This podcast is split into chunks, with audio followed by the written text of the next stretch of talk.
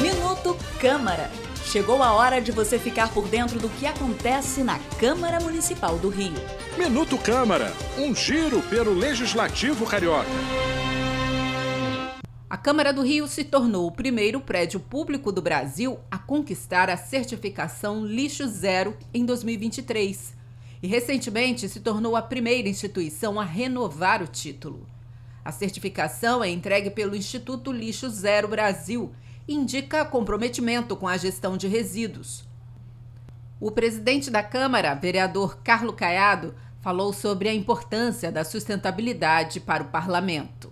Esse é um exemplo importante que estamos dando como legisladores. A questão ambiental e a sustentabilidade tem feito parte da nossa atuação, seja em projetos de lei, na nossa ida à Conferência do Clima e em diversas ações. Para a renovação do certificado, representantes do Instituto auditaram o Palácio Pedro Ernesto e o prédio anexo foi constatado que a casa destinou corretamente 91% dos resíduos recicláveis, orgânicos e especiais.